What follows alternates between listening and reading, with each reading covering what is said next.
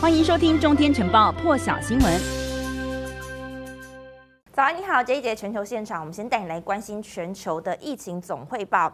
变异病毒株 Omicron 呢，现在是肆虐全球。现在 WHO 也在最新一周的疫情报告当中指出，上周新冠新增的确诊病例大约有一千五百万例，激增大约的这个幅度是百分之五十五左右。那根据 WHO 的报告呢，全球各地地区。通报的病例都是有上升的，只有非洲例外，新增的病例是减少了百分之十一。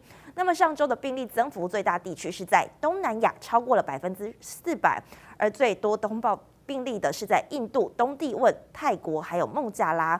世卫也表示说，相较于 Delta 呢，Omicron 的变异病毒株虽然说比较没有这么严重，但是对于没有接种疫苗的人来说，还是特别危险。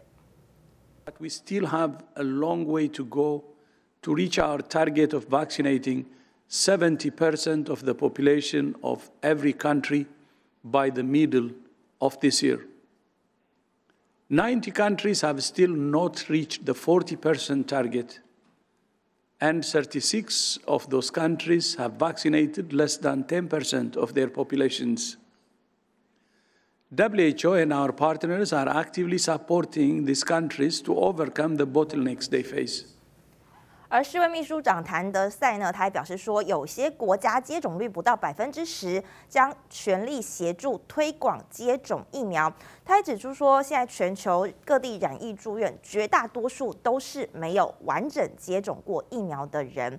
再看到的是，英国还有美国科学家都表示说，现在的迹象来显示，可以说到呢，这个 Omicron 的疫情可能已经达到一个高峰了。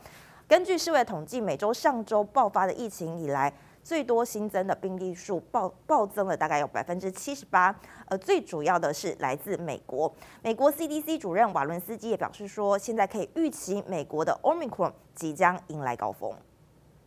The data in this study remain consistent with what we are seeing from Omicron in other countries, including South Africa and the UK, and provide some understanding of what we can expect over the coming weeks as cases are predicted to peak in this country.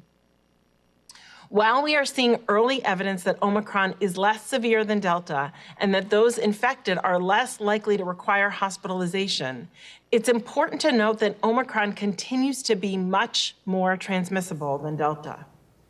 华伦斯基提醒说，虽然目前大家都认为说 Omicron 的症状比较轻微，但是也不能够大意，不能忽略的是它的高传染度。科学家们也指出说，不确定。 疫情下阶段的发展为何？所以呢，还是要谨慎的做好防疫。但如果说到什么时候病毒会终结，我们出门不用再戴口罩呢？白宫首席专家佛奇可就没有这么乐观哦。他说呢，现在看起来，Omicron 的传播力非常的惊人，最终可能所有的人都会被感染，已经没有办法根除这个病毒了。最后，美国最终迎来的是要学习怎么样跟病毒。病毒共存共荣，但就在现在疫情延烧之际啊，各国都祭出很多的这种防疫封城措施。但是英国首相强森现在却被踢爆了。他在英国封城的时候，也是前年五月，居然呢在大家都要待在家里的时候，他就在他的首相官邸唐宁街十号这边参加了一场 party。新闻现在曝光了，引发英国各界哗然。强森呢在压力之下，最终是为此道歉。I want to apologize.